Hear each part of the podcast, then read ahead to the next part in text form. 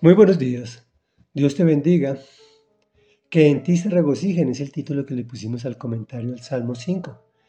Este es otro salmo compuesto por el rey David y él recomienda que sea acompañado con flautas, porque como ya sabemos, los salmos son canciones que conllevan muchísima sabiduría, pues fueron dictados por el Espíritu Santo a aquellas personas que disponen su corazón. Y el rey David disponía permanentemente su corazón al Señor y dice así, Atiende Señor a mis palabras, toma en cuenta mis gemidos, escucha mi súplica, Rey mío y Dios mío, porque a ti elevo mi plegaria. Por la mañana, Señor, escuchas mi clamor, por la mañana te presento mis ruegos y quedo a la espera de tu respuesta.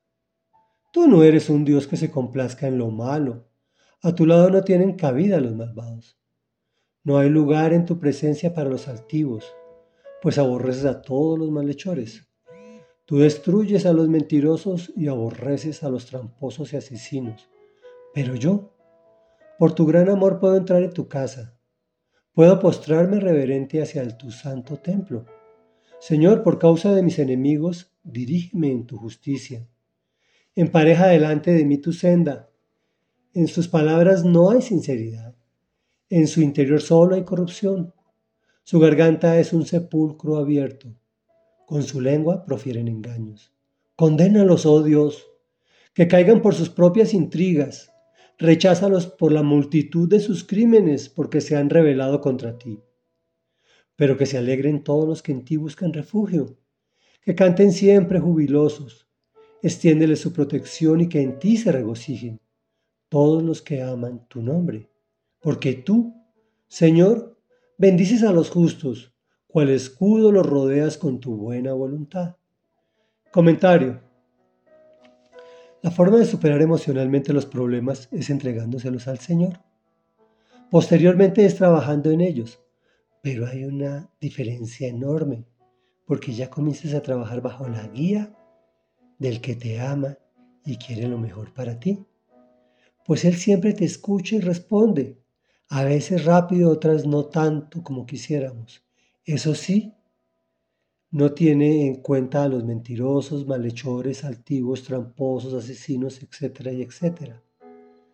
Es más, le agrada que te postres reverente ante Él, que busques su refugio, pero no le gusta que llegues con quejas, sino con fe, esa que te hace alabarlo y glorificarlo en medio de la peor adversidad. Y el Señor, tu Dios, extiende su protección para ti, solo por amar su nombre, mejor dicho, solo por amarlo a Él, pues Él permanentemente te está amando. Reflexión.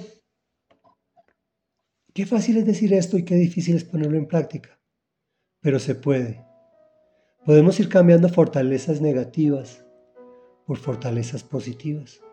Yo acabo de vivir una situación de muchísimo, muchísimo estrés y en medio de mucho dolor puse en práctica lo que acabo de decirte y el Señor extendió sus alas poderosas y me protegió. Oremos. Padre amado, que en ti nos regocijamos porque eres bueno, porque eres grande, porque eres santo, porque eres maravilloso, porque eres nuestro creador y nuestro Señor y nuestro dador de vida. Y sabemos que tú tomas en cuenta nuestras palabras y gemidos. Nuestras súplicas llegan a tus oídos porque nos amas y escuchas nuestra plegaria y nuestros ruegos y clamores.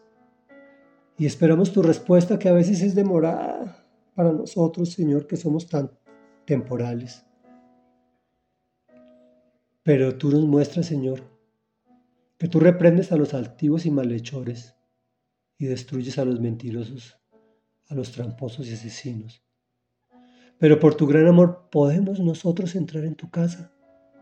Puedo postrarme reverente hacia tu santo templo, Señor, para que me protejas. Porque en ti buscamos refugio. Y por eso cantamos jubilosos en medio de dificultades y de problemas porque tú extiendes tu protección y nos das la alegría. Solo porque amamos tu nombre, porque confiamos en ti. Tú nos bendices y tú nos rodeas con tu buena voluntad y nos proteges como con un escudo. Gracias Señor porque podemos venir a ti confiados. En el nombre de Jesús. Amén y amén.